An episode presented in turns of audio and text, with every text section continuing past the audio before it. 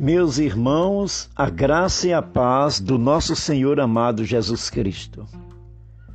Em 2 Tessalonicenses, capítulo 3, versículo 16 diz: Ora, o Senhor da paz, Ele mesmo, vos dê continuamente a paz em todas as circunstâncias.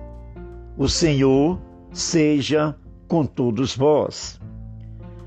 Meus irmãos, este título Senhor da Paz era particularmente importante para os Tessalonicenses, visto que eles estavam enfrentando diversos problemas.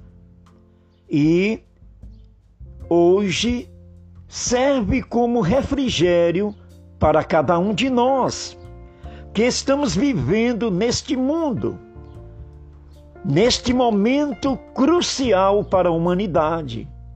A paz, ela é algo contínuo, não é algo estático, não. Ela permanece em nossos corações ao longo de toda a nossa vida e nos traz tranquilidade, nos traz esperança e aumenta a nossa fé.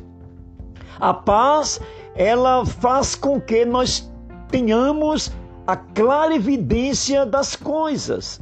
A paz é um antídoto contra todos os sentimentos negativistas, todos os sentimentos que levam de encontro à santidade de Deus Pai Todo-Poderoso. E que esta paz esteja com os irmãos. Amém.